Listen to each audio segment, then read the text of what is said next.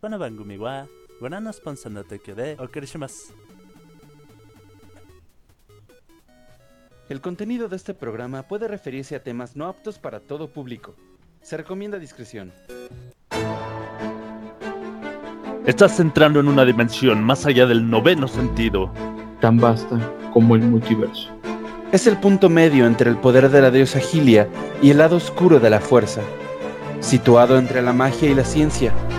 Estás entrando en la frecuencia friki de los friquiñores.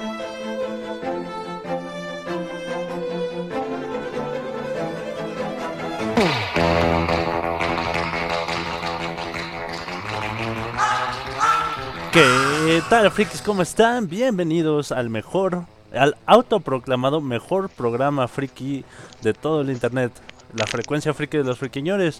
Lo hacemos hoy, 24 de septiembre del año 2020, completamente en vivo. Son las 9 y media de la noche y me acompañan el señorito Topo Tejón. ¿Qué tal? ¿Qué tal? Muy buenas noches. Bienvenidos a, un, a, a una emisión más de Frecuencia Friki. Y el hashtag de esta noche es hashtag estoy loco de atar por... Hashtag estoy loco de atar por. Muy bien, nos acompaña también el verdadero príncipe de los nerds, el bueno Mem. Señores, señores, muy buenas noches y gracias por estar con nosotros este juevesín. Que vamos a hablar de burritos. Hablando de burritos, está con nosotros el, el furro oficial del programa y, y tema principal también de- del podcast. Está el buen Rufus. Jay, hola, buenas noches a todos, gracias por acompañarnos y si votaron por mí también muchas gracias. Haz un sonido de canguro, Rufus. Lobo. También nos acompaña con su cola esponjosa y con sus grandes nueces, aunque no es furro, el ardilla. Somos los friquiñores. Estamos locos. No, estamos ah, que era el eh, tema secundario, perdón. Eres de Rufus, ¿verdad? Disculpen, Sí. disculpen. Hola, audiencia querida, ¿cómo andamos? Buenas noches y gracias por acompañarnos una vez más en Frecuencia Friki. Con ustedes, su estimado Ardilla. Bueno, ahora para disfrute de todos, el querido Rufus va a, a eructar la, la canción de los países del mundo de Waco, digo, del mundo de Yaco. eh, Con eructos. con eructos. Este, por favor, Rufus. Number 8. number 8. Caricatura Eso equivocada. me sonó un poquito más como a Vives and Butthead. Ajá, de parecía Vives eso- and Butthead. bueno, gente, muchas gracias a todos los que nos escuchan completamente en vivo a través de Mixler. También muchas gracias a los que nos escuchan en las plataformas de Spotify, iBox y YouTube. Eh, muchas gracias por los corazoncitos aquí en el chat en vivo y por todos sus likes y recomendarle a toda la gente bonita que conocen nuestro podcast.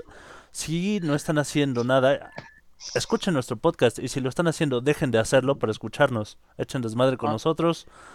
Y traigan un aquí amiguito. estamos leyendo sus, sus, sus bonitos mensajitos de, de afecto y cariño en el chat de Mixeler. Yeah. Mando saluditos al buen Cadejo que, que está ahí platicando con nosotros desde, desde, desde que llegó. Al buen José Escobar. También nos acompaña el chico Song, Son- Songkisp, que, que vendría a ser como Skippy la ardilla, pero, pero de los Song. También nos encu- Saludos. se encuentra Nathan X. Y el buen Arno Song, que, que vendría a ser nuestro Slappy la ardilla. Se- Oye, se- siento que hay demasiadas ardillas en este desmadre. Me siento intimidado. se- son muy populares las ardillas, ¿qué te digo? Solamente eh, hay espacio para una sola ardilla aquí y esa eres tú. ¿Duelo de navajas? Creo que, creo que solamente a las ardillas lo supera otro personaje. En ¿Quién? calidad. Los patos. Oh, es verdad, Ah, hay, muchos patos. Hay un chingo de patos en la animación. Ah. Bueno, bueno. Entonces. Bueno, ¿qué antes de empezar con el tema de la... de- con los principal. temas del podcast, este... Frikinotas, gente. sigue? Uf. Pues empecemos con una que ya es una constante este año. Disney de plano ya tiró la toalla, o bueno, por así decirlo, y ya programó la mayoría de los estrenos que tenía planeados para este otoño, para hasta, hasta el siguiente año. ¿Cuáles eran? Black Widow, Eternals, y otras producciones que no son del U, este, UMC, UCN o como quieran decirle, pero varias películas de la Casa del Ratón como West Side Story ya se pasaron directamente, directamente hasta el otro año, mm, repartidas por todo el 2021. La única que todavía tiene esperanzas de estrenarse en, en cines es este Soul, esta película que están haciendo con Pixar, que es la de qué pasaría si los afroamericanos tienen sentimientos. Ya ven que Pixar a todo el mundo- a- a todo What que- the fuck? ¿Se van a arriesgar? Es demasiado ojete eso. Pero lo han hecho, Pues, por ejemplo, ah. la, la de ¿qué, te- ¿qué tal si los mexicanos tuvieran sentimientos? Les quedó preciosa. Exactamente, o sea, esta, esta película de Saul es como Coco, pero con personajes afro- afrodescendientes, vamos a ser bien honestos. Y es la única que este, tienen planeada para estrenar todavía este año. No sabemos realmente si, si se va a hacer en, en cines, porque también se estaba barajando mucho la posibilidad de que se vaya directamente a Disney Plus, pero después del fiasco y fracaso que fue Mulan, no creo que se quieran arriesgar. Ah, quién sabe, ¿eh? Luego se, Sí, se ya la ves. fuman Disney bien gachamente la- y dice, ah, Disney la logra. Pues sí. Y bueno, pasando a otra nota más rápida, esa es más como un chisme nota. Después de veintitantos años, la cuenta oficial de Twitter de Pokémon acaba de exonerar de toda la culpa a Porygon. Ahora, para, que- para, para quienes no tengan contexto, cuando la serie de Pokémon se estrenó ya por el 99 en Japón, 98-99, el capítulo donde sale Porygon fue el famoso e infame capítulo que provocó epilepsia en 600 niños en Japón, por el cual este, la caricatura casi casi su- sufre un baneo internacional y que provocó que el único baneado fuera este Porygon, aunque el que verdaderamente, el que verdaderamente causó esos, esos flashes de luz que provocaron la epilepsia en los niños fue Pikachu, pinche rata amarilla. Y, pues, Pero era Nintendo- la mascota. ¿Cómo. ¿Cómo le íbamos a echar pedo a la mascota? Exactamente. Bueno, el punto es que este fin de semana eh, la cuenta de Pokémon hizo un tuit al respecto en el que decía que, realme- que realmente Porygon no tenía la culpa, lo cual ocasionó que muchas personas se indignaran, vaya, qué sorpresa, por ese tuit tan insensible, o vaya, qué sorpresa, ¿verdad? La Y, pues, tormenta. no, no. Tormenta de memes. Empezando Ah. por es tarde. 20 años tarde. Exactamente. Y pues bueno, realmente este no pasó de ahí, el tweet se borró, pero pues se, se quedó en la memoria de quienes llegaron este, a hacer capturas. Y en los Y pues- las capturas. Porygon era inocente, honestamente. La rata es la culpable. Eso me Ah, suena pues. como a cárcel mexicana. El, el Mira, señorito de Cadejo nos comenta, está jugando con nuestro hashtag de estoy loco de atar por. Nos dice, estoy loco de atar por el Bardcore. Dice que es un nuevo género musical que está invadiendo YouTube y consta en tomar canciones de metal, rock, pop, baladas, etcétera, y recrearlas usando instrumentos como bandolón, cuerdas, pandereta, flautas de viento y en algunas ocasiones canto gregoriano. Wow, quiero probar eso. Sí, Suena eso muy eh, intenso. eso hay que Eso verlo. suena como que quieres probar una droga. Di, ya, ya, viste la nueva. Ah, quiero probar eso. ¿Ya probaste esa nueva forma de música? Oh, está. Oigan, ¿qué no, qué- qué- no será un episodio de, de La Rosa de Guadalupe? El de las drogas auditivas. La, la Rosa de Guadalupe tiene capítulos para todo. Sí. Que de hecho no hay tema que no abarque la Rosa de Guadalupe. Próximamente capítulo de los pliquiñores en la Rosa de Guadalupe. Oh, no. Oye, sí. Coméntanos de qué es tu nota, querido eh, bueno Hombre. Mem, para ver si la, Pues, la ¿qué Rosa de? Guadalupe va, ¿Qué va a hacer un capítulo al respecto. Sí, ¿qué creen que ya, ya se anunció? El gigante Microsoft ya está aliado con Bethesda. Porque ya la compró Bethesda Softworks.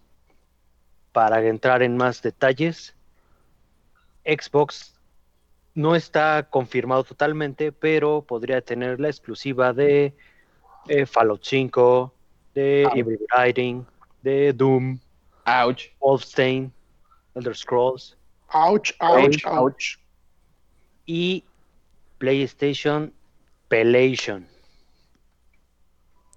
Todavía no es confirmado al 100% que sea exclusividad, pero mínimo ya está aliada con Microsoft. De hecho, lo que estaba yo, yo Ajá. leyendo es que la compra de Bethesda eh, para Microsoft eh, fue más o menos el equivalente a lo que ganó en venta de su consola de la más reciente generación, PlayStation. Imagínate. ¿What? Ajá. ¿En Entonces, serio? definitivamente a PlayStation no le va a alcanzar para pagar algo así. Sopas. Imagínate. De hecho, este, lo que yo estaba escuchando era que los fans de PlayStation, de Sony, estaban como que tratando de mm, decirle a la compañía que ahora que Microsoft hizo esta jugada, ellos hicieran una jugada aún mayor y lo estaban animando a comprar Konami. Konami que ya ven que lleva años como que en un limbo medio raro. Es- Con juegos que ¿Lleva años también- sangrando? Como el, Ajá. el- el- el- la torta echada a perder, Ajá. que ya nadie quiere. Sí, exactamente, que sobrevive pues que de Yu-Gi-Oh básicamente y qué otra cosa tiene Konami que está vigente entre comillas. Uf. Eh, Las máquinas esas de Konami pachinko, ¿cómo se Las llaman? pachinko. Sí, Ujú. las pachinko, pero pues realmente no, le, da- no, no le, no le dan las ganancias que, que debería. Bueno, No, el pero punto las es que máquinas pachinko están dominadas por Sega. Realmente Sí. el mercado de Konami se reduce bastante. Y aunque es una empresa multimillonaria lo que genera la propiedad intelectual de Yu-Gi-Oh! y tiene muchas propiedades que siguen dejando, sigue estancada En el este momento. Ajá. sí está viéndose nada más este realmente Es no como la- sobreviviendo, pero viéndose con el- su puro ingreso eh, mayoritario es por Yugi. Es como la compañía Fox que lleva, que realmente nada más valía por propiedades intelectuales como los Simpson. Realmente ya la compañía no vale nada. Bueno, y hablando de, de mercados reducidos, voy Perdóname a- Mike por interrumpir, pero la vida no vale. Ah, bueno, después de esas bonitas notas cantadas por, por el bueno Mem, y eh, como decía, hablando de mercados reducidos, Amazon va con su nuevo servicio de, vide- de streaming de videojuegos, el cual llama o está llamando Luna, que va a ser el, el principal competidor de, del, del Stadia y está pensado para, para PC y dispositivos Mac por lo pronto. Mm, Se está Ah. lanzando a- al, al mercado Amazon le está tirando a todo lo que se mueva. uh, Amazon le sí, está tirando a todo lo que se mueve y si no, lo, Pues ya si no se mueve lo empuja.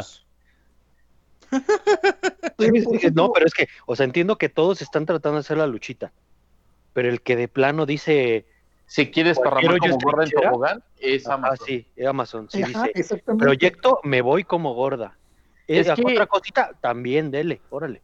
¿Qui- ¿Quieres mandar pedidos? Amazon. ¿Quieres subir algo? Amazon. ¿Quieres una plataforma stream? Amazon. ¿Quieres evadir impuestos como todo un campeón? Jaja, también Amazon. Bueno, exactamente, tienen un punto. Creo que de todos los com- competidores que están ahorita en este mercado de plataformas de streaming, de lo que sea, Amazon es quien realmente está haciendo una lucha más este, cerrada contra las grandes compañías. Oigan, ¿hay, Y- ¿hay porno de Amazon? Sí, DVD. Sí. Regla En DVD, sí, sí. claro, en DVD. En ¿No te Ah, acuerdas sí. cuando hicieron la- las ¿No te acuerdas cuando hicieron las waifus estas de los navegadores? Ah, Ah, sí, sí. por Ya, ya los hicieron de los de streaming también. Ok. Obvio.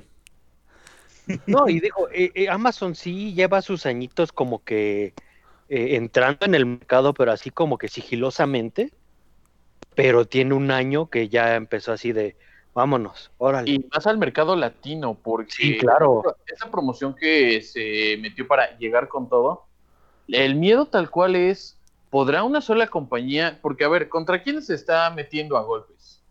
Estamos que. Disney, Disney para empezar, Netflix, que no son pesos ligeros. Para acabar de fregar, también vas a tener tu plataforma de jueguitos y todo lo demás, ¿estás seguro? No se olviden de también Claro Video, eh. No se olviden de Claro Video. Ah, Bien, oye, oh, Spotify. Claro Video con sus novelas. Porque en Claro Video está La Rosa de Guadalupe todos los capítulos. Oigan, Blimp, toda- Blimp todavía vive. Claro, no, él todavía vive. No, es- ¿Blim todavía vive? Blim De hecho- todavía vive y te llega con cargo a tu recibo a Telmex. Para los que Fuck. todavía No. tienen Telmex. ¿A poco Blim está con Telmex? No, es un chiste. Ah, ya, no, porque Blim llega con cargo, bueno, no tal cual, pero con cargo, viene incluido en Easy. Ah, sí es cierto, viene, viene en el servicio de Easy. Digo, Es que más, viene en Telmex es claro video. Es más, yo lo tengo. ¡Oh! Y no sabía, no me acordaba. Que yo también. ¡Oh! Doble fuertes declaraciones. Bueno, ¿Alguna hasta aquí vamos a dejar este primer bloque, chicos. Eh, yo les recuerdo a todos los que nos escuchan que no solo somos el mejor podcast de, de temas frikis del internet, sino que también somos el más diverso. Y para demostrarlo, incluso tenemos entre nosotros a dos miembros heterosexuales eh, en, en el grupo para, para hacer la representación de ese, de ese grupo tan poco representado. No, Eh, imagínate, pues es, es- es- la cuota de inclusión que tenías que, que, tenías es, la que tener. cuota, es nuestra cuota de inclusión. Chale. Y, y, como somos muy diversos, eh, eh, el te- uno de los temas de- principales del podcast de hoy va a ser Rufus y, y le vamos a hacer muchas preguntas furras. Entonces, a toda la gente que, que nos está escuchando completamente en vivo, vayan preparando su- sus preguntas para Rufus y vamos a, a soltar al aire las más importantes. Y de momento, yo los dejo con este genial cover de, de Less Than Jake de Animaniacs. Y regresamos para, para hablar de, de nuestro primer tema principal del podcast, que es Rufus. Y, Hablemos y- de y puro por, furrito hoy. y por ahí Sí, vamos, pues sí. este, vamos hablando también de, de Animaniacs. Van a ver que se va a poner bien chingón el podcast. No se vayan, gente. Tema principal, Rufus. It's time for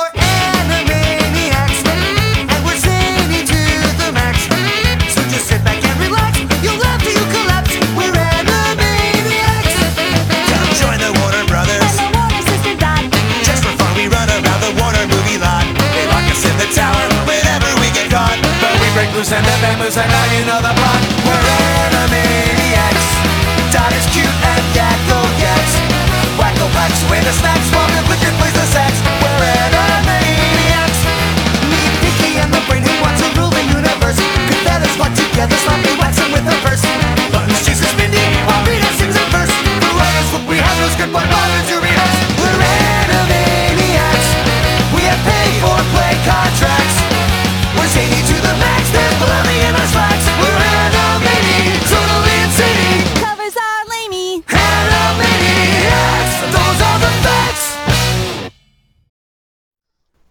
Y ya estamos de regreso. Lo que más me gusta de, de este cover este, que, que acaban de escuchar nuestra, nuestra querida audiencia es que en, en la parte donde se avientan el chiste eh, al final, el, el que siempre es una, una frase diferente en todos los intros, eh, en este dice lo- lo- lo- los covers son malos, ¿no? Dice covers are Lemmy. Ajá, exacto. Oh. Los covers apestan. Y la verdad es que este está muy, muy chingón. Bueno, empezamos a hablar de Rufus. Rufus, para empezar, ¿de dónde salió tu trinche nombre? En corto. Así directamente, vale. Pues, extrañamente, ¿No íbamos a dar la biografía de Rufus primero? No, vamos Sí. a poner la, la definición. Ah, sí, por supuesto. Ah, ¿No sí, es, es- Hagan de cuenta que estamos todos corriendo y, y de repente se pasa Rufus enfrente de ustedes, se detiene la cámara y suena este este locutor de, de, de la Acme. Warner que, que dice... marca Acme. Ajá, marca Acme, pero e- es, diría, ¿cuál, ¿cuál sería la definición de Rufus? Furrus animatus. Furrus animatus. Rufus. Furrus animatus. Bueno, empezamos con tu nombre, Rufus. Pues será un cliché si ustedes lo quieren ver de esa manera, pero Rufus es literalmente el nombre científico del canguro. Oh. Viene de... sí, viene de, de- de latín que deriva de rojo y literalmente es porque la raza o la especie completa es este canguro rojo. Bueno, Y además, nos, están, este, nos están preguntando el buen Enrique Montiel a través del chat que por qué un canguro y no otro animal. Bueno, A ver, pero a ver. ¿cómo, cómo va la pregunta? originalmente... ¿eh? Es, y no otro, ¿Cómo, coma, animal. No, no, no, va sin coma. De- Ah, perdón, perdón. Bueno, a ver. antes de, de- de- en, mi fandom furry y todo lo que quieran, antes de yo haber sido un, un canguro, me había hecho un oso. Antes era conocido como Teacher Kuma.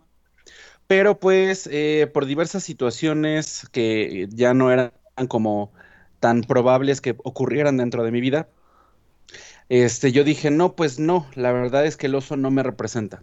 Necesito encontrar otro animal. Entonces me puse a pensar qué cosas sí son las que me representan a mí. Y pues debido a ciertas circunstancias de mi vida, yo tuve que dedicarme a dar clases de inglés por casi 10 años. A cambio Entonces- de alimento. A cambio de alimentos, sí. De clases de inglés a clase de comida. Así decía su cartel. Sí, con ingredientes listos, por favor. E- Entonces yo pensé, no, pues algo que sí me, me identifica o, o algo por lo que sí me conocen es el inglés. Y pensé, pues entonces necesito un animal que sea originario de un país donde hablen inglés. Y había pensado este, en estos búfalos de, de Estados Unidos, había pensado en este, las, las ratas estas de, del campo que son de, ¿No llegaste De a un momento de. ¡Ouch! Así de. ¿Ratas? Sí, no sé cómo se llaman, con perritos del campo, creo se llaman. o Ah, algo perritos así. de la pradera. Esa, esa madre. A ver, Rufus, tengo una pregunta para ti. Dime, Mande. ¿no llegaste a un momento de frustración de necesito un animal? O sea, doy clases de inglés, necesito un animal de un país que hable inglés. Perfecto. Un oso. ¡Ouch! ¿No llegaste a eso?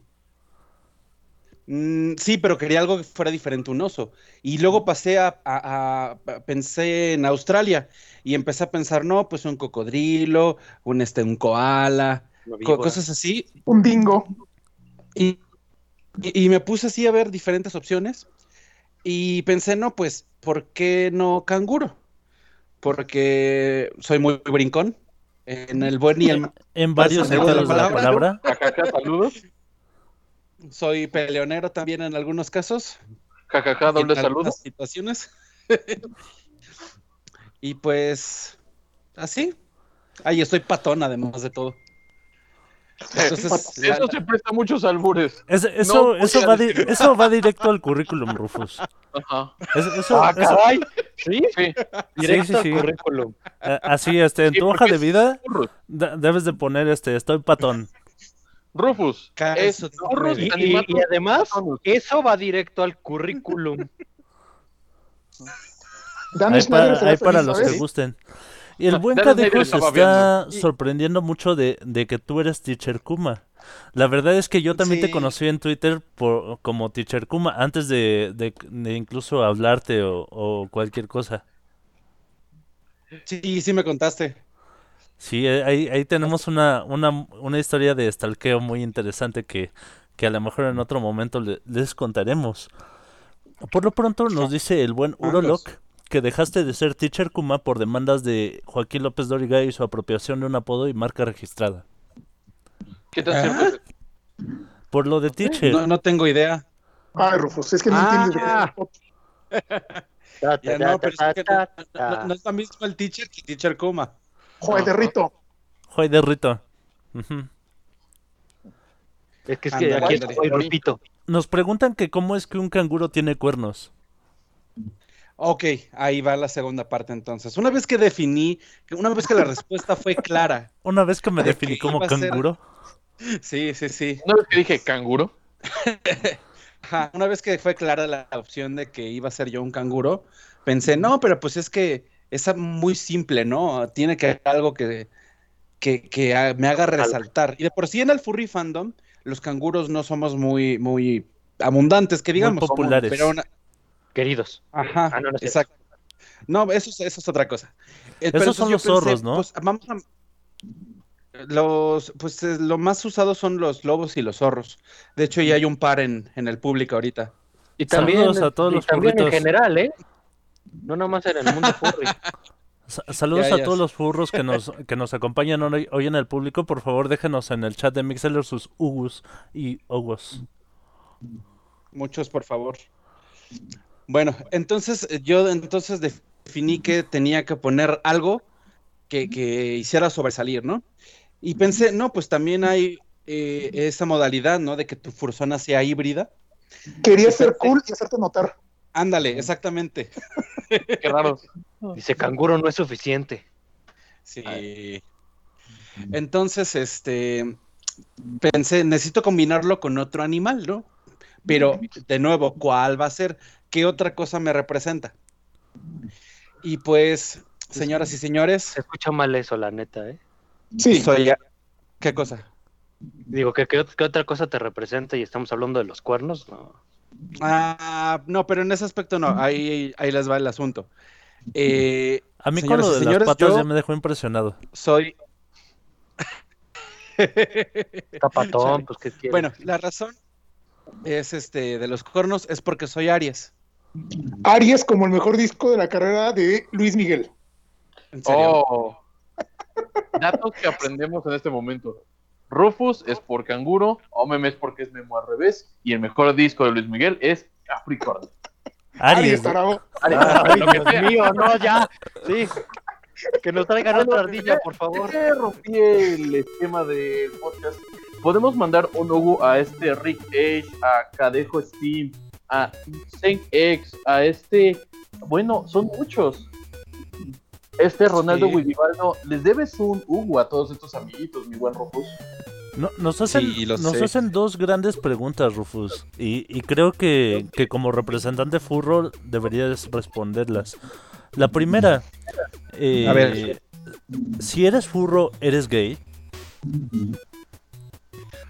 Ok, Ya lo pensó mucho, ya. si ya. soy gay.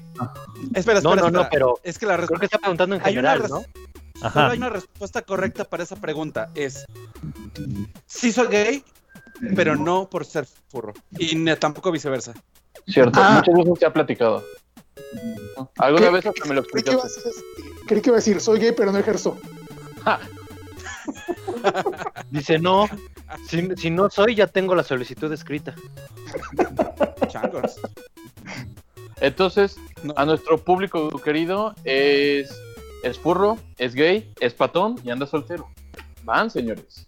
Así que ya Oh, saben. yeah. Y, y, y si, y si juntamos a 50 escuchas en, en un este en, ¿En un, un podcast? podcast, ya saben que además del, del calendario de, de- de taller mecánico de la ardilla, vam- vamos a empezar a organizar una, una rifa para el buen Rufus.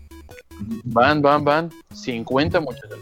Besitos. Changos. Que- querido Furro, nos preguntan también si se sigue considerando furry o furro si es una fusión de animales. Sí, este, de hecho dentro del fandom furry existen eh, diversos como formas de interpretación en los que pueden ser como personas híbridas o inclusive especies originales. ¿No has visto, por ejemplo, este, no, no han escuchado hablar sobre estos dragoncitos que son de queso? ¿Dragones de queso? Ajá. Es eso, yo nada más conozco los dedos de queso y hasta ahí. No, lo que pasa es que hay este una especie ficticia dentro del furry fandom que se llaman los Sergals, que son como una especie de combinación entre dragón y lobo. Están muy bonitos. La, la especie evidentemente no existe, pero se hizo muy popular dentro del fandom y ahora existen cientos de o hasta miles, yo creo, de personas Sergal. Y así con varios. Hay unos que se llaman Protogen, hay como bastantes hay, co- hay opciones. cosas este, muy, muy interesantes y muy diversas, tanto como los animales que salen en el universo de Avatar. Mira, yo no, yo no, yo no soy Dale. este letrado del mundo furry, pero tú me dijiste, tú me dices Sergal. ¿Y cómo son los otros? ¿Los proto qué? Pro, ¿Proto qué? ¿Sí? Protogen. ¿Los protogen? Y yo te lo juro que yo nada más vi StarCraft. Ah, es verdad. Los Sí, es son verdad. Suenan muy, muy a raza de, de- de algún videojuego donde hay cientos de razas este, en un mundo ficticio y suena padre. Es que son ramas, son como Inclusive, es que, inclusive, inclusive puedes tomar elementos o, o razas, especies de videojuegos y volverlos personas, como por ejemplo los Ronzo de, de Final Fantasy, o inclusive dentro del público tenemos este a un este, eh, ay se me fue, ¿cómo se llama este Pokémon? Bueno, un Pokémon. un Pokémon de los 700 que hay. ¡Wow! Uno, nada más uno. ya. Lucario, tenemos un Lucario en el público. Sicario Ah, en ¿hay el público. el ¿Tenemos un sicario en el público? No, no, no, Lucario. Depende, ¿cuánto cobra por, por ejecuciones o algo así? Un PP. De- depende de lo que consideres ejecutar. Ándale. Buen punto. Oigan, chicos, nos, nos dan una pregunta para Rufus y el ardilla. ¿Rufus y el ardilla son furros? Eh, Rufus es furro, ya declarado totalmente. La ardilla es. Ya lo habíamos definido en algún momento que es la ardilla, ¿no? Es una experiencia. La ardilla es una experiencia, no es un furro. Estaba tomando agua. Nos La a ardilla es una experiencia. No, no soy furro, es nada más una apodo. Nos pregunta Arno que si existen furros de plantas. Equivalentes furros de plantas. Esto creo que ya no sería un Ya sería furro, ¿no? furro. No. Porque tiene que ser animal. La planta Ajá, ya no es que tener animal. como elementos animales. Pero habrá habrá algún híbrido de, de animal planta que, que logre logre entrar Algo así en- como Bulbasaur. De de hecho, tenemos uno en el público. Saludos a Sony, que es mitad lagarto, mitad naranja. A su madre. mitad lagarto, mitad naranja, Oye, qué eso- genial. Eso me, me- Es se me figura al naranja. es mitad manzana, mitad dragón. Eh, también hay uno por ahí, pero no está en el público hoy. Ah, madre. ah, es- Aquí nos es el- están diciendo algo muy interesante, Arno, ¿eh? Ajá. Que la ardilla es furro de vitrina. la ardilla es furro de Anda, vitrina. de hecho, es, Yo también lo diría que ya sí, se lo he ¿eh? dicho, pero no lo quiere aceptar. ¿Cuál es tu comentario al es- respecto, ardilla? Que si ustedes quieren definirlo así, no hay problema. La ardilla es una experiencia. Si para ustedes la ardilla es un furro de vitrina, no me opongo. Mira, tiene sus, sus garras, tiene su este Su cola tiene esponjosa. su gorrito con orejas. ¿Qué más Al tiene? parecer tiene mucho merchandising. Ajá. Ajá. Le estamos sacando como que cada semana nada más para ir para dormir. Entonces, no, no, no. Pero a ver, regresemos a, la, a las preguntas furros. ¿Mm? Dime. A ver, a ver, veamos, estoy leyendo a ver si hay alguna interesante aquí dentro del chat, pero sigo muy intrigado por esta mitad naranja, mitad qué? En mitad lagarto. Mitad dragón, mitad naranja. Wow. Es Lucio Solís, alias Sony. Hace rato preguntaban en el chat que por qué siendo macho tienes marsupio. Ah, Ah, cierto, cierto. La pregunta del millón de pesos, ¿qué guardas en tu marsupio? es- eso es un secreto. Oye, O es como, como decir que, que eh, trapito a la inversa. Oye, Rufus, ya que, ya que tú eres furro, Pues no. no- nos preguntan que, que por cuáles fu- por qué tipo de furros te ves atraído. Eh, personajes, pues obviamente, primeramente Bowser. Es de las cosas más sexys que puede haber en el mundo. Y, y digamos, si, pudieras decir, esta especie me gusta por ser furro, ¿cuál sería? Pero especie de... ¿Cómo? ¿Cuál es tu género Especie dominante, digámoslo así. No, O sea, especie por- animal. Me imagino que te preguntan a qué especie Por eso, animal. exactamente. De, la fur- de una fursona que sea la especie dominante, por así decirlo, que tenga más partes de alguna especie, la fursona. ¿Cuál sería la, la que más te atraería? Osos, proba- probablemente osos, tigres o leones. Eh, Ok, no no se vale decir todos los tipos de animales que existen. Ya, ya saben todos los osos, Pues tigres no. y leones del público, dejen aquí su número. eh, el, el buen, Manden inbox. eh, en inbox, el, el buen Rufus los irá despachando de uno por uno. O de, o no Algunos, sé, o- o no- este, eh, bueno, corrijo, no sé de, de a cuántos quiera despachar al mismo tiempo el señor Rufus. el marsupio es muy grande. Nos dicen Hay- que, hay que tu marsupio es como la bolsa de Doraemon o la Barney bolsa. Sí, Yo lo siento más como la Barney Bolsa. No más que se la coció, por eso. Sí. Ah, pero estaba la pregunta de, de por qué el marsupio si soy macho. Ajá. Este. Es un misterio médico. Ah, no, es que, digamos, canónicamente, digamos, eh, en el Rufus verso, En el Rufus la verso. razón por la cual la razón por la cual tengo cuernos y marsupio es por una mutación. Wow. Estás, estás mutado. Mis padres. lo- ¿Qué los tipo de padres de canguro Rufus radioactivo te son mordió? ambos este. No, no, de hecho, eh, sería una cabra la, la que debería haberme mordido. Mi madre también era una cabra. O sea, estás diciendo que también Rufus Mi tiene padre algo- era un cabrón. Porque nunca Sí. lo conocí. Y entonces, de- de- debido a esa mutación, este, surgieron los cuernos y surgió el marsupio. Y, y surgió la moicana que lleva desde la cabeza hasta la cola. Oh. Ve, aquí, aquí este, creo que están este, respondiendo a eso de ¿es trans? Es No. transfurro. Transespecie, sí. Trans. Sí, transespecie como el señor... ¿Cómo, cómo, se- cómo se llamaba este güey? El, el de South Park, que se vuelve delfín. Oh, Kenny West. No, es el, el- el papá de, de Kyle, creo. Que cuando el señor Garrison se vuelve señora Garrison, él dice, "Ah, no, pues ahora yo quiero ser un delfín. Y literalmente se hace una delfinoplastia. Nos dice el buen cadejo Steam que los ergales son una especie ficticia que fue creada por el artista Mick Ono para su obra de ficción. Aparecieron en el planeta Eltus y se mudaron al planeta Tal. Hay cuatro subespecies producto del clima del punto cardinal del planeta donde viven y viven de 60 a 80 años en promedio. Sas. Gerard Bro- Brofolovsky nos comenta Nathan, este, Nathan, perdón, eh, que es el nombre del personaje que mencionaba Rufus. Ah, ya, ya, ya. El abogado judío, ¿no? Ajá. Sí, ese. Sí, pero es el papá de uno de los protagonistas, ¿no? De Kyle, Sí, del, de- del judío. Sí, y que que él quiere ser negro. Sí, se hace la negroplastia. Sí, y las bolas del señor Garrison son sus rodillas. sí, es cierto.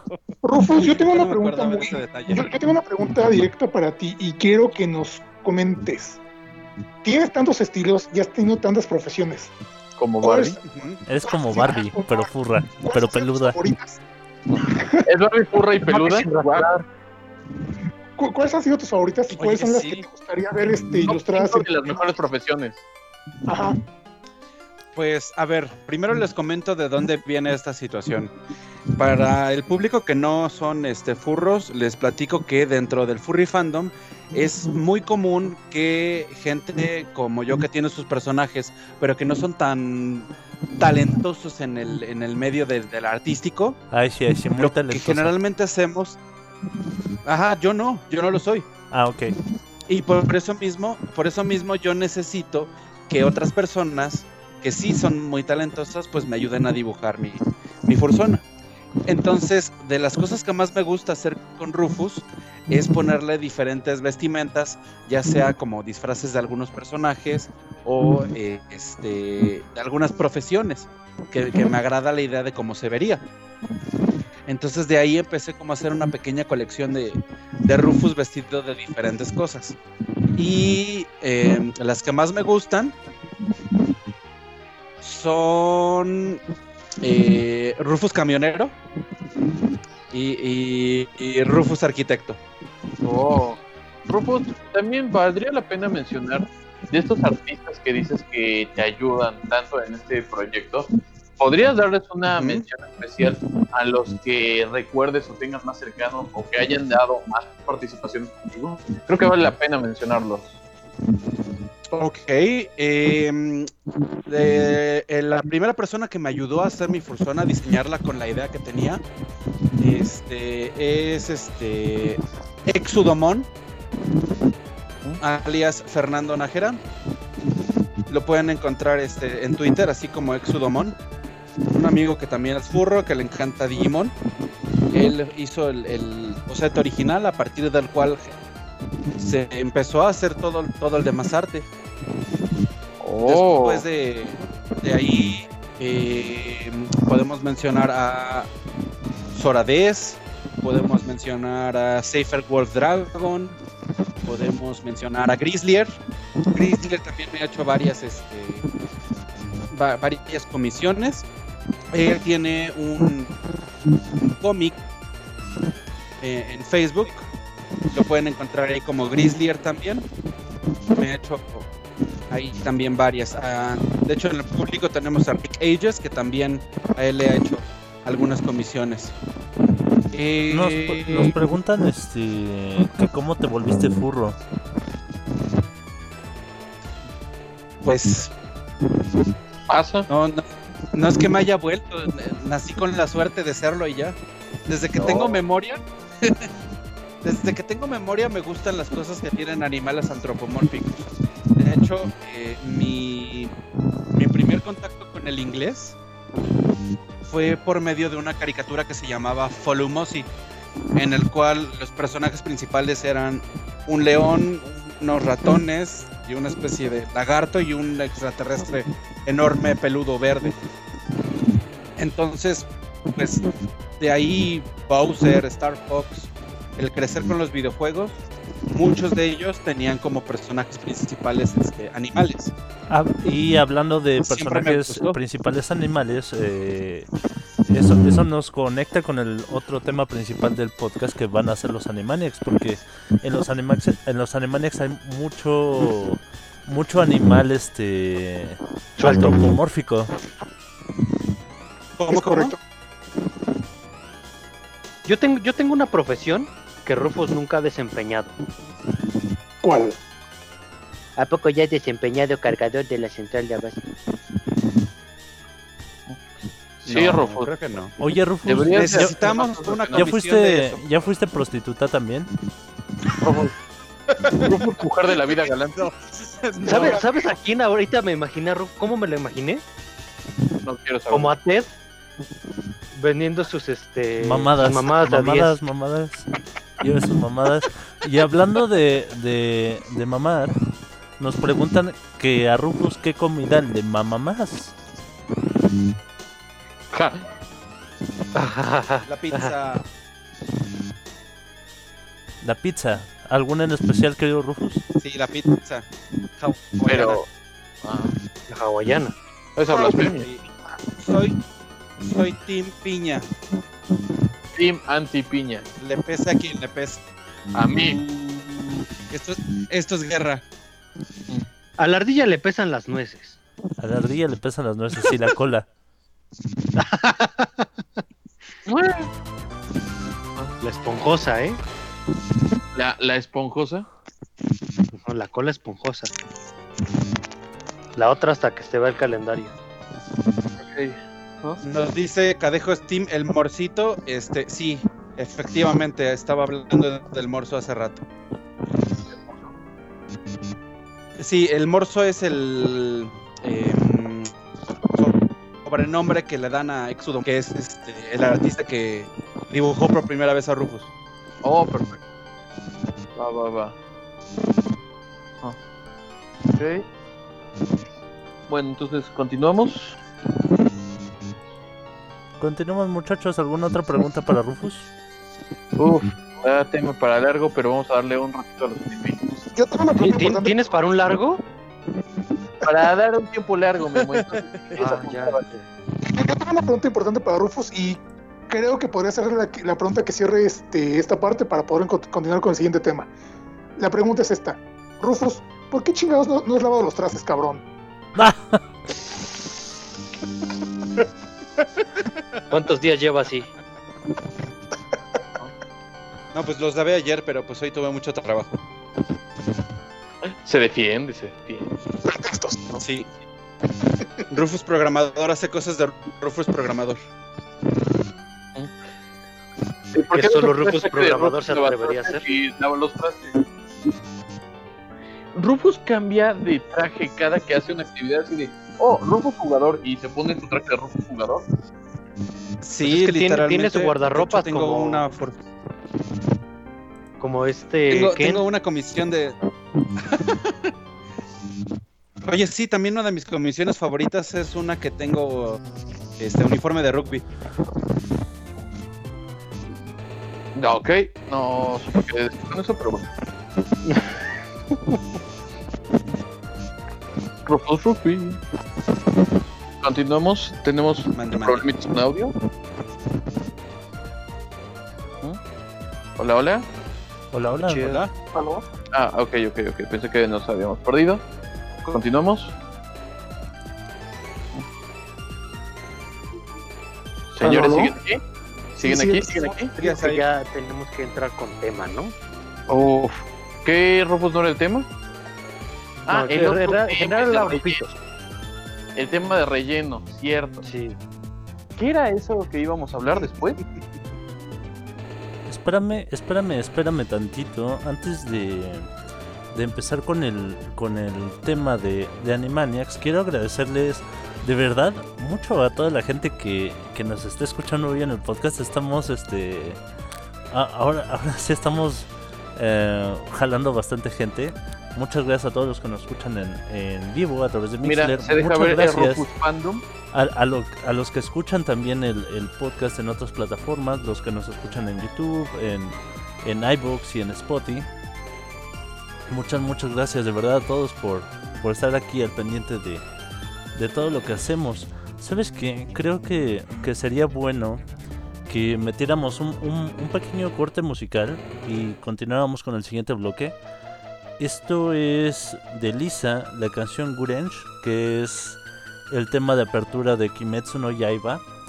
Eh, disfrútenlo gente, no, no dura casi nada y regresamos a hablar de Animaniacs.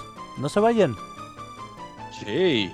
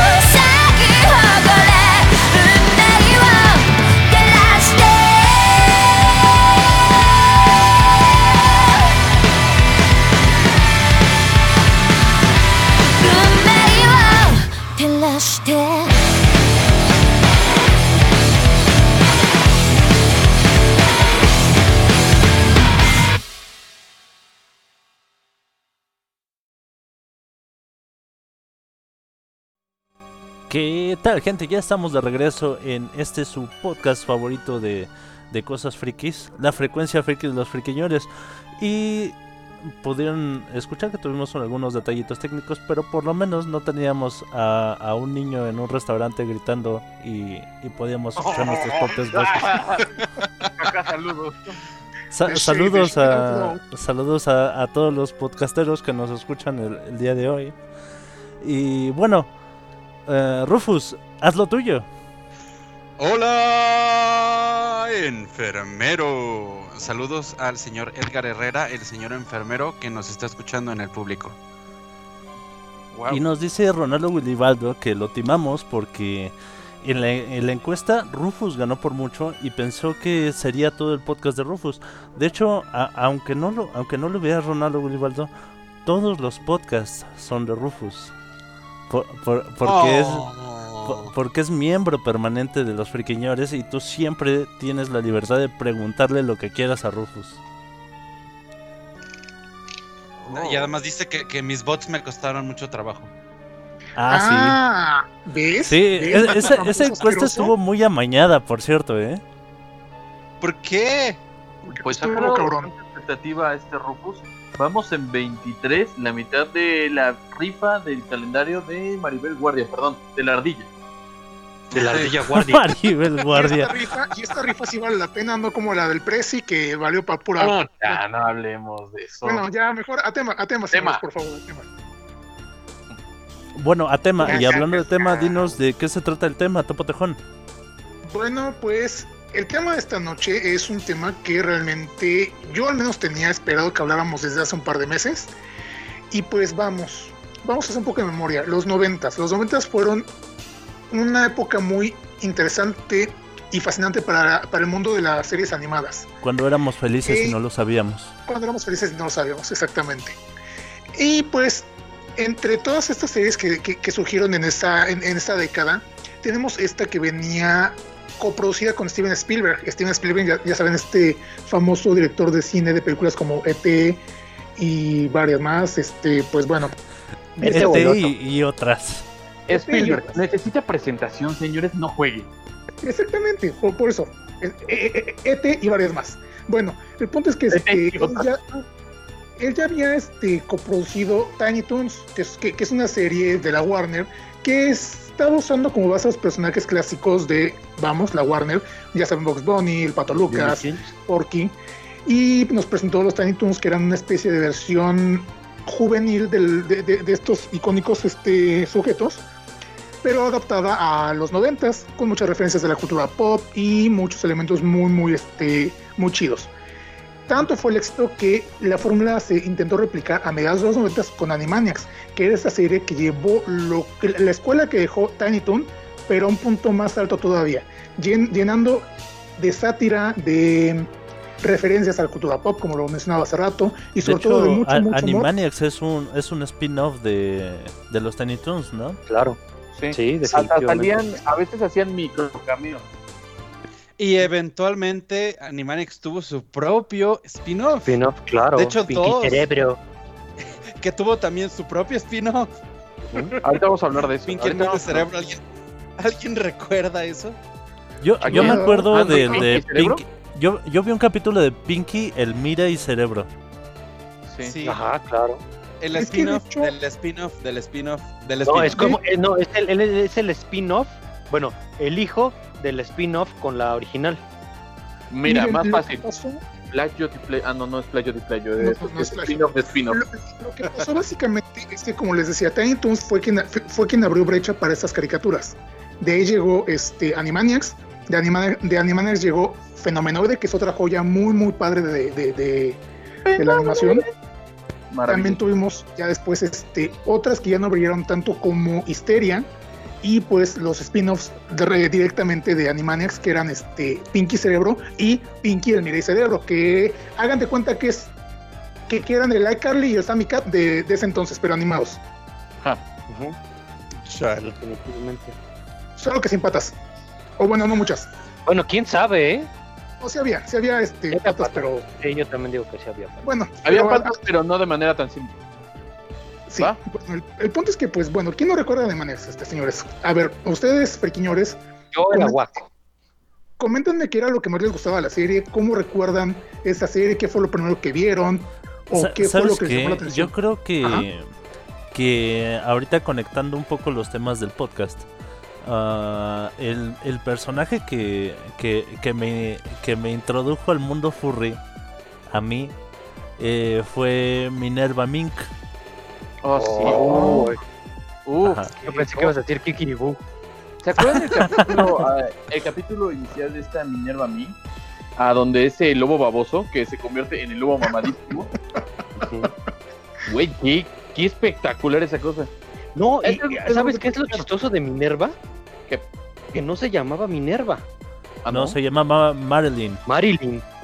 Ajá. Oh, ¿en serio? eh, Es el nombre original, sí, pero por razones de, de derechos de autor este, similaridades. con, con la famosísima señorita Monroe, ah, decidieron cambiarlo a Minerva. Sí, lo seguro. Yo digo que le queda mejor Minerva. Ese estás acostumbrado. Y una de las cosas, uno de los puntos que se debe de retomar en este podcast es de que Animaniacs, a pesar de que nosotros lo percibíamos como niños en ese momento, como un humor muy laico, en estos momentos no es un humor correcto. Porque, por ejemplo, el personaje de Minerva ya se avisó que si existe un reboot de Animaniacs, va para afuera. Es que- va pa' afuera. Mira, Ardilla, y es algo que habíamos comentado un poquito cuando hablamos de, lo- de lo, de lo de la cuestión de cancelación. Y vamos a hacer un poco de memoria. Hace unos meses aquí en México salió la noticia de que querían cancelar la serie. La bronca fue un teléfono descompuesto de una publicación que hizo una persona en Facebook y que la gente empezó a compartir. Y pues varios medios lo tomaron como una nota real, que realmente había alguien en una televisora o alguien con un poder mayor que planeaba hacerlo. Y pues en muchos de los comentarios que se hicieron en redes sociales al respecto de esta supuesta cancelación, era que sí, que realmente el humor de esta caricatura, ya como adultos nosotros nos damos cuenta que sí era un humor muy este sarcástico, que era muy este Tenía mucho Muy doble doble sentido, doble estaba, sentido, estaba algo sexualizado, estaba algo politizado. Entonces, nosotros como niños no nos dábamos cuenta porque pues ve- veíamos solo los dibujos como tal y veíamos este pues las tramas que nos daban risa. Ya como adultos nos damos cuenta de eso y es cuando decimos, oye, ¿cómo, cómo es posible que me dejaran ver esto? Y simplemente sí, tal vez no funcionaría un personaje como el que mencionaste, Ardilla, pero pues podría que, pu- puede ser que sí funcione. También no podemos descartar este hecho. Al final de cuentas, no, no, es que esto, aunque no lo creas, es un hecho, porque es una nota. Es una nota de los mismos productores que platicaban con respecto a ese tipo de personajes de por qué no se han animado a hacer un reboot. Y de- ellos mismos dicen que el mismo humor que existía dentro de Animaniacs, eso también lleva a esta nota falsa que hizo un poquito de ruido, aunque no lo creas. Y ellos decían, bueno, la gente pide Animaniacs, ¿por qué no vuelven a tener Animaniacs? Y ellos decían, el momento de Animaniacs eran los 90. En ese momento era un poquito más libre, a pesar de que tenemos otras cuestiones como más información por internet, pues también estamos apegados a unas nuevas normas sociales. Sí, quién sabe si quién sabe si una caricatura como Animaniacs Podría funcionar en lo, estos lo lograra en Es- ese momento. Mira, ¿qué Es crees? que, de hecho, Que si lo, si lo metemos a Animaniacs eh, para público adulto, Puede funcionar. Sí, yo, yo creo pues- que Animaniacs podría ser un buen Adult Swim. Pues Sí, miren, claro. el, el reboot, el reboot ya está confirmado, ya hace una semana precisamente se estrenó el primer avance. Eh, de hecho viene para, para esta plataforma de Hulu. Y Mm, este. De Hulu. Hulu, Hulu, como quieran llamarlo. El El Hulu. punto es que va a ser este muy corta la. ah, ah, bueno, al menos lo que tienen confirmado ahorita son menos de, de 10 capítulos, me parece. Mm, corríjame si me equivoco. Sí, sí, sí. O sea, son muy pocos capítulos realmente. ¿Por qué? Porque también me imagino quieren ver si de verdad vuelve a pegar tanto como hizo en los noventas para ver si se animan a producir más.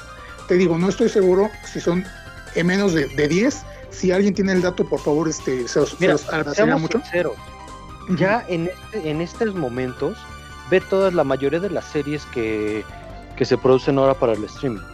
Todas las temporadas son de 10 capítulos, exageradamente 12. En Es que general. también con la oferta que existe, como lo dicen, bajo las plataformas de streaming que están normalizando, están haciendo que las producciones sean un poco más rápidas. Ya no es pegarte a una compañía como Universal, Warner. Ahora chingue a su madre, me compran el proyecto 10 capítulos, pégate dando segunda temporada. Ojalá les vaya bien a los Animaniacs. Sí, exactamente. Es que no se quieren arriesgar este a invertir tanto en varias temporadas para que al final de cuentas se las cancelen a la cuarta. Hola Netflix. Ah, Este, de hecho, eh, no sé si recuerdan que anteriormente les había comentado que en su momento, en los, en los 90 también, la serie de Aves de Presas había eh, hecho el contrato originalmente para siete temporadas y no tuvieron ni siquiera una entera. Entonces, imagínense cuánto, cuánto perdieron ahí. ¿Y, cuántas, gente- tempo- y cuántas temporadas tuvieron? Una, bueno, y más bien media. Ah, Media ya, es que no, no es no de tres. tenía ni una entera. Pero no las exactamente. temporadas. Entonces, imagínate, ok. Qué feo chiste. Entonces, imagínate, eh, co- con, este tipo de, de antecedentes, pues ya muchos productores no se quieren animar a invertirle tan fuerte si, eh, si te pueden cancelar a la, a la primera o segunda temporada. Entonces, pues sí, ya, ya veremos qué tal le va a, este nueva, a esta nueva, nueva versión de Animaniacs, qué tan, entre comillas, políticamente correcta la pueden llegar a hacer o no. Y pues bueno, Y a- a retom- lo que vamos retomando un poco el el, clásico. el- el viejo Animaniacs ajá. y, y con todos los personajes que teníamos, chicos, ¿cuál es su personaje favorito? Guaco. ¿Waco? Ah. ¿Por qué Waco? Bueno, mem. Porque siento que siempre fue el más irreverente, el más loco, el que le valía madre todo. Vamos a poner que el núcleo de los Animaniacs, que también era maravilloso porque el esquema era como de pequeños sketches chiquititos, de donde salieron muchos más personajes. Sí, No solo eran más que parecer, más que ser una serie para niños, parecía como un programa de variety o de revista, este o sitcom. Oh, claro, claro, claro. Es una, era una sitcom purra. Era una sitcom furra.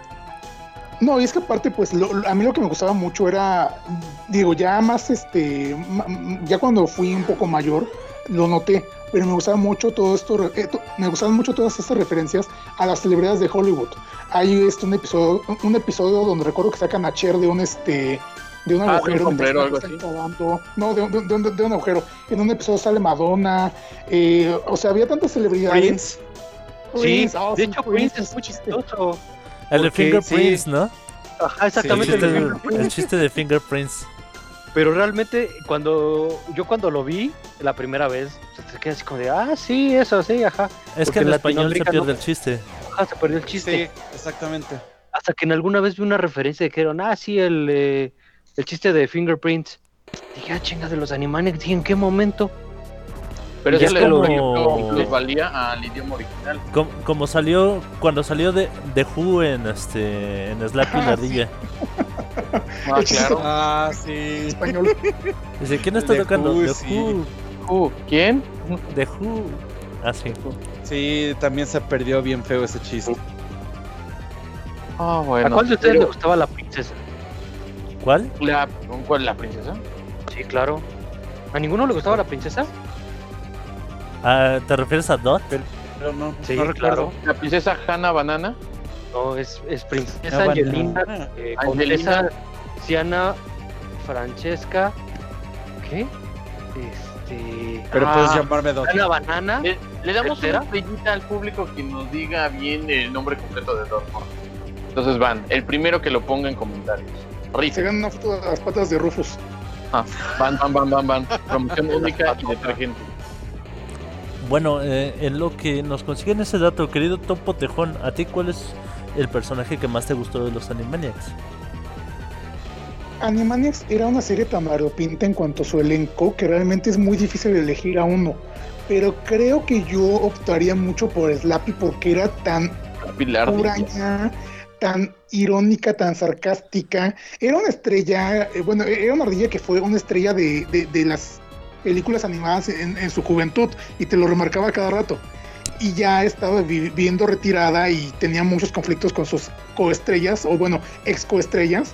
Y pues era esta vecina huraña, esta vecina gruñona que tenía que soportar a su sobrino. Que era todo risas y, risas y este alegría y ella De hecho, pues, todo lo es, contrario. básica- es básicamente nuestra ardilla. Si nuestra ardilla vistiera sombrerito con flor y, y bolso. Eh, De hecho, no tan amargados. de, de hecho es básicamente No, no. es básicamente ya lo que somos muchos de nosotros ahora, o sea, ge- gente huraña, gente amargada, gente que prefiere evitar el contacto con los demás, con, con, con ex compañeros. Eso es por la, eso es por la, por la pandemia. También. Ah, mira, ya, ya tenemos gana- ganador de la, de, las foto, de la foto de las patas de Rufus. El primero en comentar el nombre de, de Dot completo fue Arno. Ah, bien. Y si se, se de San Luisa. Francesca Banana Fanabo. Bobesca. Tercera. Y se lo vamos a cumplir, ¿eh? Vamos a cumplir la foto. Sí, porque la ardilla cumple todas las promesas que no Todo, impliquen su todo lo que foto. seguir. Pero- Ah. Chale. Sí, nos seguían diciendo de tu personaje favorito. Buena ley. Pues eh, eh, eh, es Lápiz mi personaje favorito porque les digo que me encanta su personalidad tan sarcástica. Me recuerda un poco a Garfield, pero como ardilla Ja. y sin comer tanto. Lo que Ah, nadie hecho- sabe es de que son las historias de la abuela y la ardilla. Ah, hay, O sea- hay otro chiste que se, ah, hay, perdón, perdón, hay otro chiste este, que se pierde mucho en la traducción porque hay un capítulo donde está nevando en el parque donde vive Slappy y llega este Skippy con unas nueces congeladas y dice, oh no, mis nueces están congeladas. O sea, y- Slappy cuida esa dice, boca, niño. Cuida tu, tu- cuida tu vocabulario. Entonces, digo, en ese entonces no, no, no había entendido el chiste ya conforme crecí. fue de, Conforme ah, crece. ajá. Ay, no, Wow. nueces congeladas. Ya conforme creciste Muy y bien, sentiste frío, bien. entendiste el chiste. Siguiente, ¿quién quiere Oh. exponer a su personaje favorito? Yo. Va Rufus. A ver si ubican al personaje porque realmente no lo mencionan por nombre mucho, ¿Bien ahí? pero mi personaje favorito es Pesto. Ah. Oh, sí, Claro. de los palomos. ajá. Exactamente. Sí, me, me encanta la manera en la que siempre está preocupado por. Oh no, el padrino, el padrino esto, el padrino Ah. aquello. Y cada vez que se llamaba cuando hablaba. Sí. El padrino, Este. No, pero- es- pero- eh, En general, los, los palomos emplumados son como. Son como homenaje, digamos, a, a Goodfellas, ¿no? Pues, claro. En teoría están basados en Robert De Niro, Ray Liotta y Joe Pesci. Ok. Sí, en el padrino, prácticamente. Ajá. Y, y entonces a mí lo que más me gustaba de, de- de este pesto es la manera en la que eh, siempre esperaba que pues lo entendieran, que estuviera como que el nivel de inteligencia a cierto nivel. Y pues este Squid, eh, eh, pues está digamos me. Y Bobby siempre está ahí viendo y bien feliz cada vez que le pegan a Squid. Y siempre Pero Squid. dime algo. ¿Tú tienes Eh. el carácter de Pesto? Mm, puede ser que sí, pero lo oculte de cierta manera. Lo- eres más tolerante, digámoslo así. Mm, ajá. O también explosivo así. Como Pesto. Sí puedo, lleg- sí puedo llegar a ser explosivo, pero, pero procuro controlarme. Aunque sí, sí me dan ganas luego de golpear a la gente. Por los que decían que este programa no es de Rufus, ah, un dato más, señores. Por si dudaban, Ah, y quieren, quieren un dato más, precisamente con el tema de Animaniacs. Les voy a contar una historia en dos minutos o menos. Resulta que una vez yo tenía una tienda hace algunos años y de repente llega una clienta, quiere agarrar unos, este, un- unas galletas o unas papas, no me acuerdo, y la- las toma y, saca un, así, unas papitas así de ¡ah! Y se queda así como rara viendo, ¿no? Paga las galletas y dice, oye, ¿esa gallina es tuya? Y yo le digo, ¿cuál gallina? Y me dice, esa que está ahí. Y, y- entonces ya me salgo a ver este del aparador y de repente veo así un, pollo ahí en medio de este de, de- de los productos. Y aquí Kiryu. Y así de changos, ¿qué voy a hacer con ella? Eh, para allá va la historia. Resulta que como no la podía dejar ahí en, en la tienda porque se iba a comer todo, pero tampoco la podía dejar en la calle porque seguramente se iba a morir, me la traje para mi casa. Pensando que era una gallina y que me iba a dar huevos o que iba a encontrar este su ¿te iba a dueño. dar huevos? Resulta, ajá, sí. Y resulta que un par de meses después escucho cantar Era gallo. y así de, ok. No vamos a tener huevos, señores. Pero sí ¿Cómo tenemos un. Despierta. Pero sí ten- ¿Cómo sí no? tenemos Eso no era un cliente, era un pollo gigante. Exactamente. Y Pues está gigante. es que eres Y- ser humano y no eres un hombre. Eres... Y así le puse al señor Gallo que aún está en su corralcito aquí arriba en la azotea. Se llama Kikiribu. En Oh. homenaje a Animaniacs. Pero, Rufus, pero qué mala onda. Rufus como y Pobre Alex, el ¿cómo le mundo. importa a la madre de humano. ¿Qué? Pobre Alex, así que tu gallo no canta todas las mañanas. No es algo, por favor. Jamás lo No, no, pensé no, por no, ahí, no. pero... Alex es un topotejón, no un gallo. No, pero si tú tienes el gallo. Otra madre, mira, no hay forma de decirlo, ya me rindo. Ya, mejora tema, tema, por favor. Vamos. Ardilla, tú, coméntanos. Tu personaje. Pues justo, justo Alex mencionó algo muy muy importante y es algo que creo que se están quedando bastante cortos. Parte de la magia de Animaniacs eran todos los sketches chiquitos y toda la bola de mini personajes que existían y de las cancioncitas. Y por favor Alex, Ah, hazme sí. segunda con esta. Una, dos, tres. Usas disfraces, quieres ser humano. No eres un no eres hombre, eres Kikiribu. Kikiribu. Ese Kikiribu, es maravilloso. Maravilloso, maravilloso. No es mi personaje favorito, pero quiero que tomen en cuenta todo lo que podían hacer con tan pocos elementos. O sea, Kikiribu, Katikaboom, Ah, Este, sí, Katikabum mismo- era genial. buena idea, mala idea, que por cierto me encanta, buena idea, mala Sí, idea. buena idea, mala idea Sí. con, con el señor esqueleto Siempre. era genial. Siempre que yo la cago en la vida pienso así de, buena idea, hacer esto, mala idea, y siempre me voy a la mala idea, desgraciadamente. Es que tú nada más oyes mala idea y dices, ¿a dónde, dónde? Vamos, órale. Todos esos personajes. Pero si hay que resaltar uno, aparte de los tres hermanos Warner, yo creo que Cerebro. Pinky Cerebro sí los iba a mencionar. Pero si te lo quieres quedar tú, calacho. No, no, no. Pu- bueno. Puedo hablar fácilmente de Kikiribu porque No, pero ¿cuál es tu personaje presidente. favorito? Mi personaje favorito yo creo que es Pinky por lo increíblemente noble que es. En el spin-off Ah, de Animaniacs, sí. Le consiguió dos veces el mundo a Cerebro.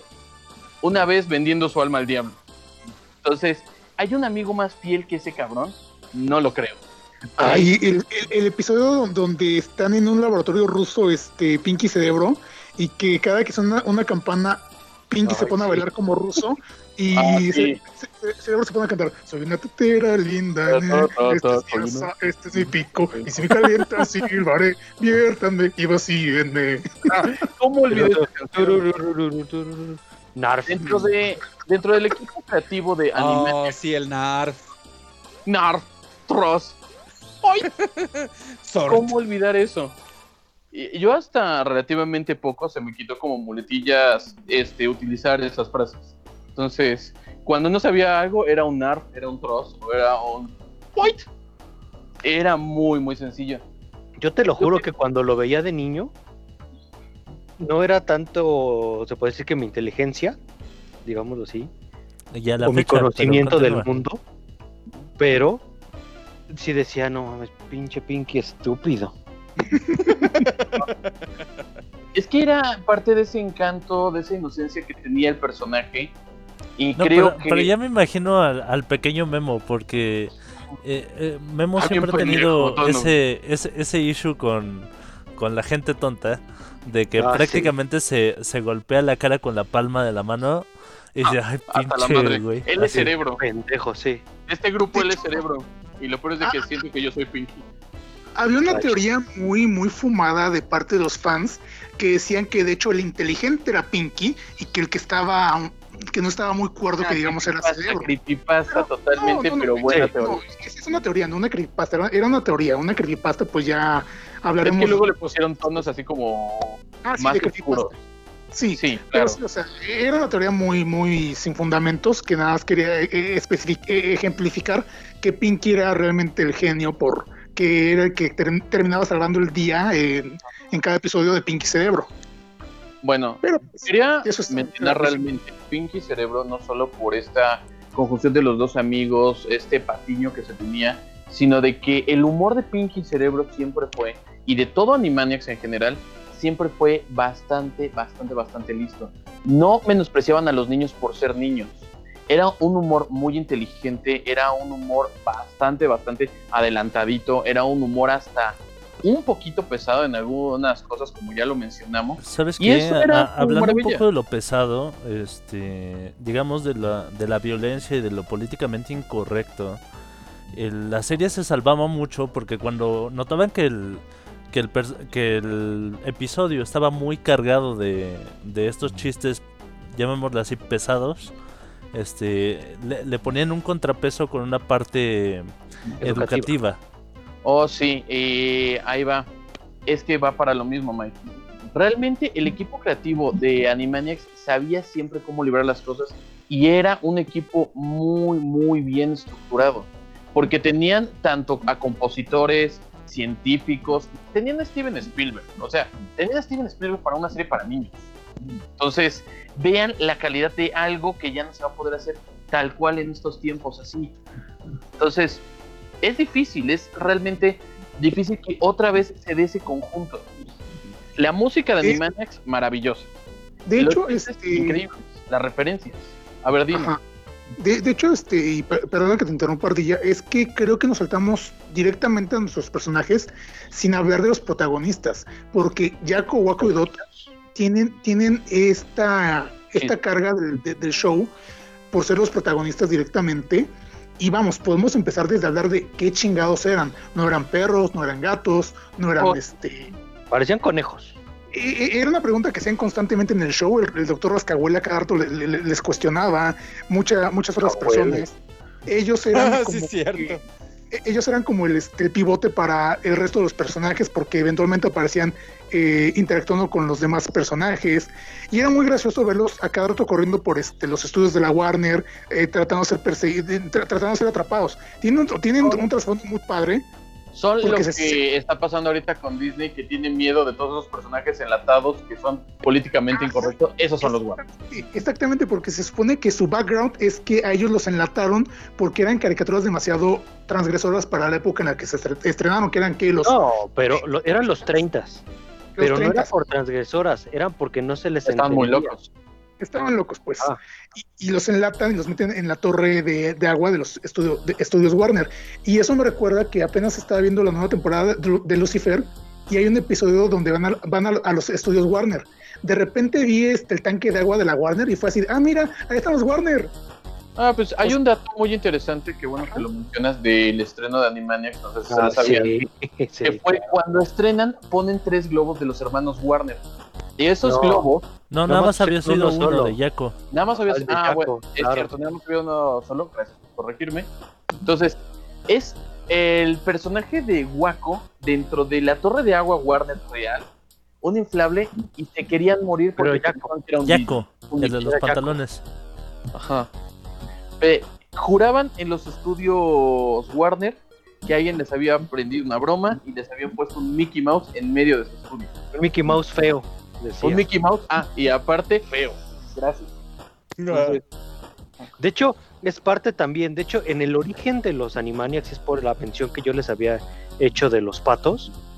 Ajá. Los Animaniacs iban a. Bueno, los hermanos Warner, Iban a ser originalmente patos. patos. Ah, cierto. pero. Este. Dijeron, "Ya hay decidieron, dijeron, demasiados "No, ya hay patos". muchos patos, ya no En- manches. en ya". ese entonces, este, pues estaba ya Plucky, este, de, de los Tiny Toons, estaba el Pato Darwin, Lucas, estaba, el mismo Lucas. ajá, estaban Pato Aventuras, Ujú.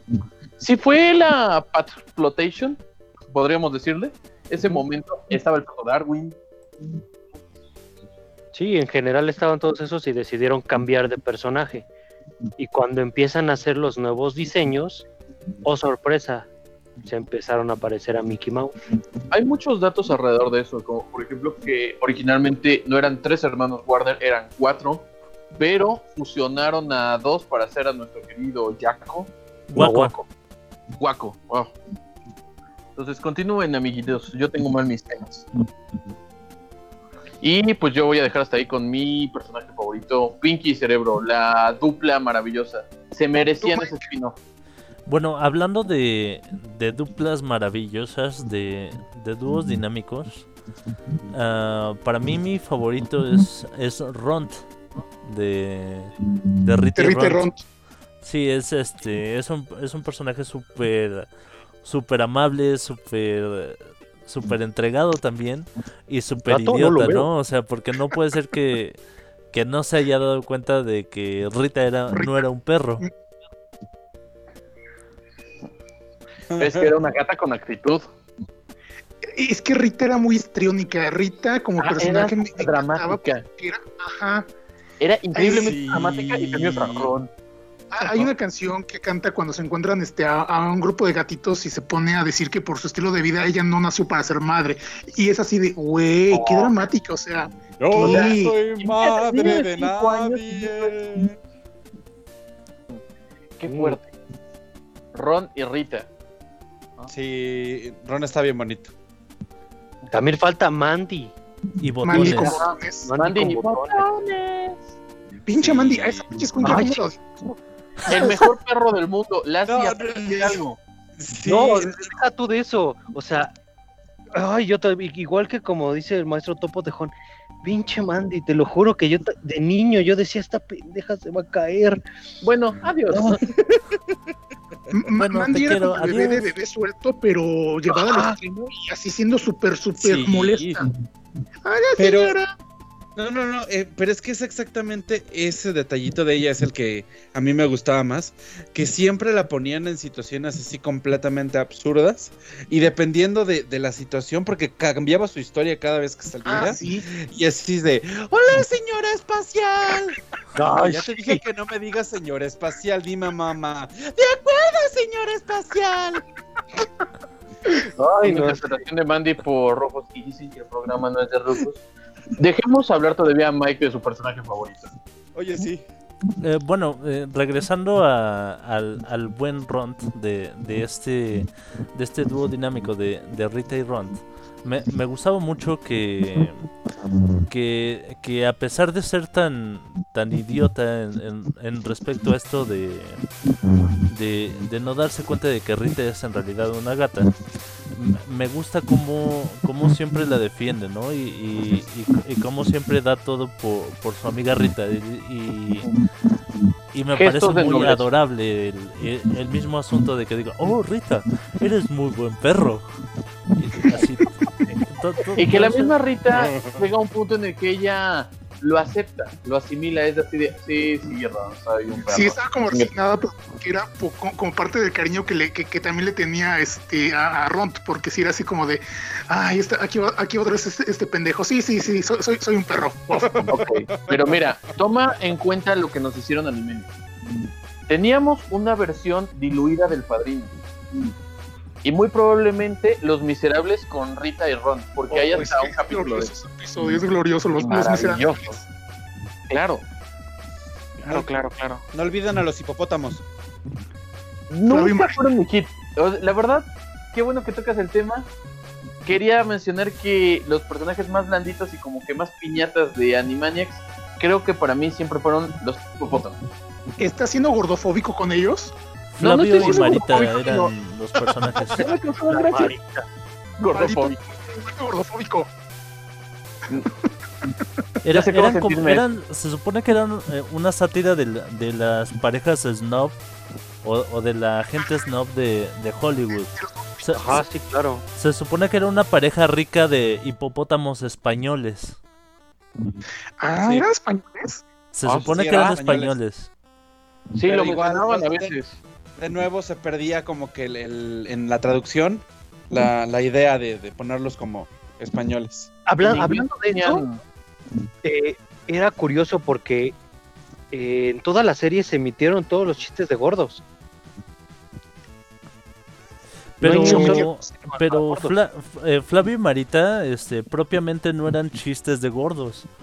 O sea, No. en, en Era la, parte de ellos. En, en la, en la caricatura había mucha comedia física y obviamente los hipopótamos por estar gordos hacían, hacían chistes de gordos, pero digamos que el highlight de, de, de estos era, era que eran snobs y que estaban obsesionados con esas cosas que estaban de moda. de moda o. Ah, y, que se supone que también eran como una especie en peligro y que buscaban protegerlos. Ya ni me acordaba de Me- ese dato. Me acabo de acordar de un chiste de, de los hermanos Warner como tal, cuando, cuando están con la maestra que según los quiere educar, que la maestra voltea y les, les dice, ¿estamos claros? No, no estamos claros, estamos, Estamos, opacos. op- estamos opacos. Es buenísimo ese. Y, y de repente bajan así este y se vuelven translúcidos y de ahora estamos claros. Es que tenían, te- te- tenían chistes muy, muy, muy padres. y- O, o sabes qué, me gustaba mucho el segmento de la rueda de la moraleja. ¿Y Ah. tú sabes por qué metieron la rueda de la moraleja, Mike? Sí, Claro. claro, y, y- de Cuéntame. hecho lo, lo hacen en no, muchos cuenten. shows diferentes. Cuando, cuando son de diferentes segmentos de diferente largo, a- hay, hay espacio que rellenar y la rueda de la moraleja era perfecto porque les permitía reciclar animación. No, y aparte le podían extender los, los segundos que la necesitaran. Es correcto. El giro de la rueda. La rueda de la moraleja servía, como tú lo dices, para que el capítulo cerrara con un tiempo exacto. Era ese amortiguador así de nos sobra tiempo, nos falta tiempo, tenemos la rueda de la moraleja. ¿Sabes qué? Debe- deberíamos nosotros este, hacer ¿Tenemos una rueda de la rueda? moraleja. ¿No? Así de, Deberíamos. de, de antes de despedir el programa, aventarnos Pero el bueno. de la moraleja, gira una Aquí- y otra vez y danos la lección que debemos aprender. inglés, ¿va? Porque en inglés era Rule of Morality, ¿no? Ajá, rule Ajá. of morality. Que sería Rule of Immorality. Mm, me agrada. Ajá, lo apruebo. Bueno, chicos, ¿alguien falta de mencionar este su personaje favorito? Memo, creo que tú. Del hombre No, Memo, no, Sí, no, Memo fue el que empezó. Sí, claro. Con Guaquito. ¿Tú, Ardilla? Yo ya mencioné a Pinky Cerebro. ¿Rufus? Yo mencioné a los palomos emplumados. Ok, Bueno, y... ¿Y el topo tejón? Es la pi. Muy bien. Pues, sí. ¿qué creen, Oye, gente? no- nos, nos repartimos exactamente. Eran como los cinco grupitos de personajes este, Los principales, por así y nos los repartimos. Es que Oye, eh, hablando de eso, había algo para todo en Animania. no, pero hablando de eso, era, era moderno. Era moderno para ese tiempo realmente. ¿No ves lo que dicen ellos en su canción de opening? Nos pagan Somos- sin trabajar.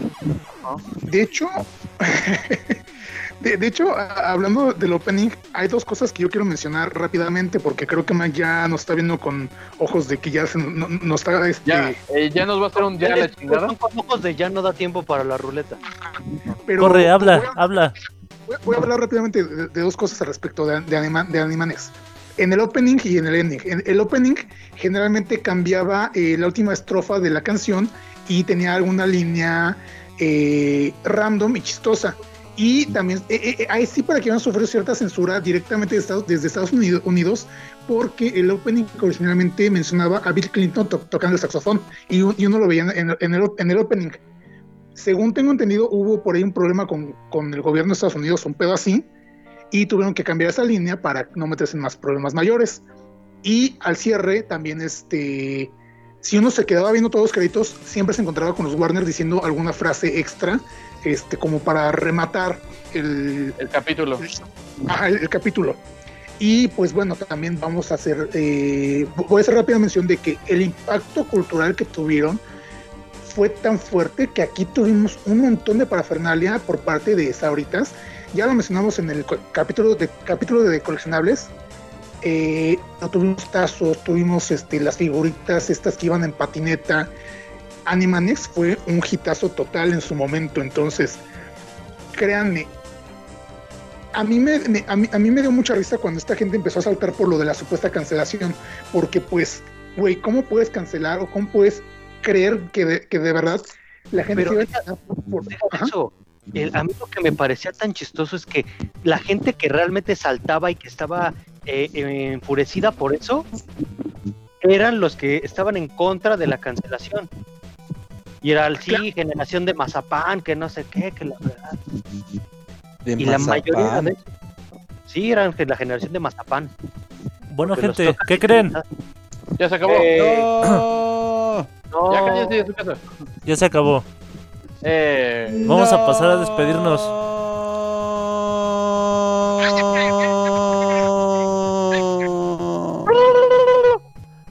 Y ese sonido de, si no de tuviera. canguro desinflándose señala el final de este podcast. Vamos a despedirnos cada uno y a dar nuestras redes sociales. Primero tú, Topotejón. Ok, pues antes de terminar, eh, el buen Isma Song me pidió que les mencionara rápidamente que en el sitio de internet Anime Trending, Keion, que es su serie favorita, ha sido nombrada como la, el anime de, de la década. Eh, me gustaría le- le- leerles toda la, not- noticia que me compartió, pero pues yo creo que eventualmente la comparto en, el, en, la página y en el grupo para que estén este, al tanto, porque él se encargó de escribir esta bonita reseña. Nada más este, quería hacer mención para que no me golpee porque me amenazó. Y pues bueno, yo soy Topotejón, así me pueden encontrar en Instagram y en Facebook o como Alejandro Trop en... No, pero no, no es cierto. Me pueden encontrar como el Topotejón en Instagram y en Twitter o como Alejandro Trop en Facebook. Muchas gracias por habernos acompañado esta noche. Espero se hayan entretenido con Rufus y con el tema de Animaniacs. Y pues ya saben, este, sugieran los temas, síganos en Instagram que es friquinadores-oficial. Y pues no me queda nada más que decir, más que gracias. Se les quiere mucho, un beso, un abrazo y cuídense mucho. Nos dice el buen Rick Ashes que nos despidamos al estilo Animaniacs. ¿Cómo será eso? Eh, lanzando un beso diciendo "Mm, buenas noches a todos. Ah, sa- ¿sabes qué? Que, que se me olvidó hacer una... eh, Ahora sí que voy a aprovechar como tú a hacer una rápida mención de la frase de hola enfermera. De hola Oh, sí. enfermera. Eso fue escrito originalmente para los Tiny Toons porque era un guiño a la, a la, a la frase con la que saludaba siempre Box Bunny de. WhatsApp Duck. Eh, Entonces, ¿Qué onda, su, viejo? su, su- digamos que su versión Duck. minimizada iba a ser el Hola enfermera que, que decidieron no meterlo en los Tiny Toons, pero sí se lo quedaron los hermanos Warner. Bueno, ahora despídete tú, bueno Oh. mem. Señores, pues muchas gracias por habernos escuchado esta nochecita. A mí me encuentran como Omem Rodríguez en Facebook o en Instagram. Y solo les puedo decir, hola enfermera. Muchas gracias, bueno mem. Y también despídete tú, este querido Rufus. Bueno, pues muchas gracias por haber estado esta noche con nosotros, por haber escuchado un poco de mi historia. Gracias por a todos los que votaron. Mis redes sociales me pueden encontrar en Instagram como Rufus Ruskram. Y en Facebook mi página es Rufus el canguro con cuernos de carnero. Y pues nos vemos la próxima semana. Recuerden votar para la- el tema y sugerir más temas. Luego. Muchas gracias, querido Rufus. Ahora también haz un sonido de carnero, por favor. Me... Ahora despídete tú, buena ardilla. Ah, pues mis redes sociales rápidamente. Escucha Ardilla para Facebook. Yo no soy la ardilla para todo lo demás. Y adiós, friki señores. Rapidito porque si no Mike nos pega. Muy bien, ¿alguien, ¿alguien ¿Tú, le Mike? falta por despedirse? Que luego ¿Tú? se me pasan. ¿Tú? Ok, falto yo. Ya saben, yo soy Mike Jiménez. Muchas gracias por escuchar nuestro podcast. Ha sido un verdadero placer tenerlos a, a todos aquí. Este, la verdad, han sido un- un- una audiencia, un público genial. Po- Porque pocas veces hay tanta interacción en el, en el chat de Mixeler. Muchas gracias. Muchas gracias a todos los que nos escuchan eh, después en, nuestras otras plataformas que son Spotify, iBox y YouTube. Somos los friquiñores, ya saben que yo soy el buen Mike, me encuentran así tal cual como el buen Mike con A y con I latina en, en esta red social llena de amor que es Twitter. Si no tienen nadie con quien pelear ahí nada más este taguéenme y, Ahí me avisan. Y- yo le entro al, al desmadre. También recuerden que tenemos las redes sociales del, de Friquiñores, que está el grupo y, y la página en Facebook. También tenemos Friquiñores Oficial en, en Instagram, eh, donde de pronto también este, subimos una que otra tontería. Muchas gracias a todos y creo que hasta aquí se queda el programa. ¿Cómo, cómo nos despediríamos al estilo Animaniacs? Mm, buena pregunta. Ah, ¿Con un chiste malo? No, No, ¿Con una referencia de los noventas? Dando un besito y diciendo buenas noches a todos. Ah, ok. Así. ¿Quién quiere dar un besito? dos, Todos, todos. tres. Uno. Un, dos, tres. ¡Mua! ¡Mua! Buenas, Buenas noches a noches a todos. Buenas noches a todos. Nos vemos. Ay. Ahora en tu cerebro está incrustada nuestra frecuencia friki. Nos oímos la próxima.